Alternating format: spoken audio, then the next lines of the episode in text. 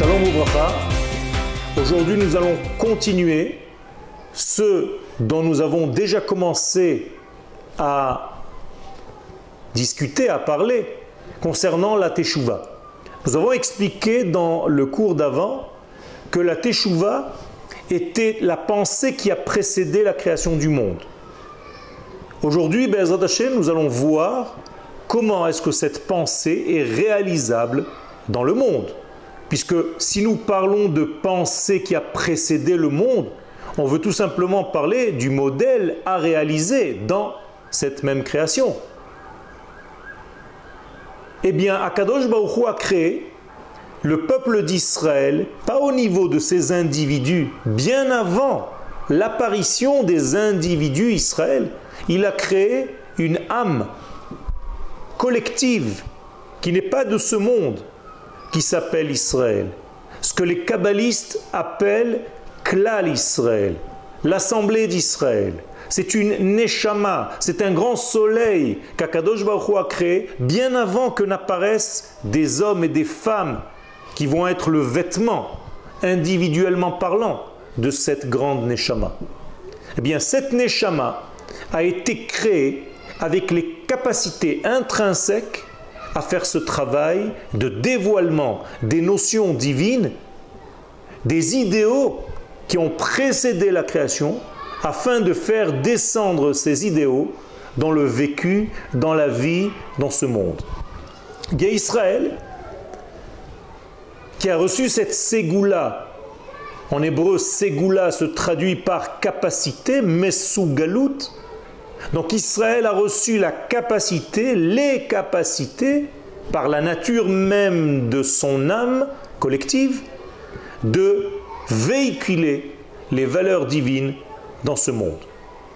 Et ces valeurs-là vont être véhiculées sur trois pôles qui sont très importants, qui sont en réalité la matrice même de toute la création. Je veux parler du temps, de l'espace et d'une qualité d'être dont je viens de nommer Israël.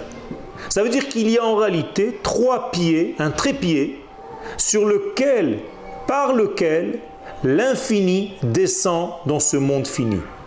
Le premier, c'est Israël en tant que nature d'âme. Une âme qui est capable, par ses capacités intrinsèques, à être le porte-parole du divin sur terre. Israël s'appelle donc Mesaprei Hashem, les raconteurs des valeurs divines dans ce monde. Nous sommes comme la bouche du divin. C'est un peuple que je me suis façonné, dit l'Éternel, afin qu'il réalise ma parole sur terre, qu'il la raconte. Am zu yatsartili tehillati yesaperu. Deuxième pied, c'est le degré de l'espace. L'espace, c'est-à-dire que dans la création, il y a un endroit dans ce monde qui fait le lien entre les mondes. Un endroit territorial, au niveau du territoire, mais qui a la capacité en lui, de par sa nature profonde, depuis la création, d'être le trait d'union entre les valeurs du ciel et les valeurs terrestres. Ce point, bien entendu, c'est la terre d'Israël, et on son centre, Yerushalayim, et plus précisément l'endroit du Beth Amikdash.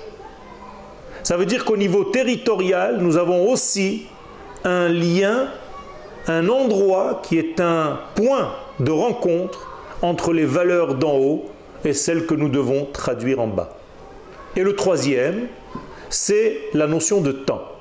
C'est-à-dire que ce peuple d'Israël a reçu aussi la clé du temps, et non seulement la clé de l'espace, afin de réunir les valeurs qui ont précédé la création et les faire descendre dans la création.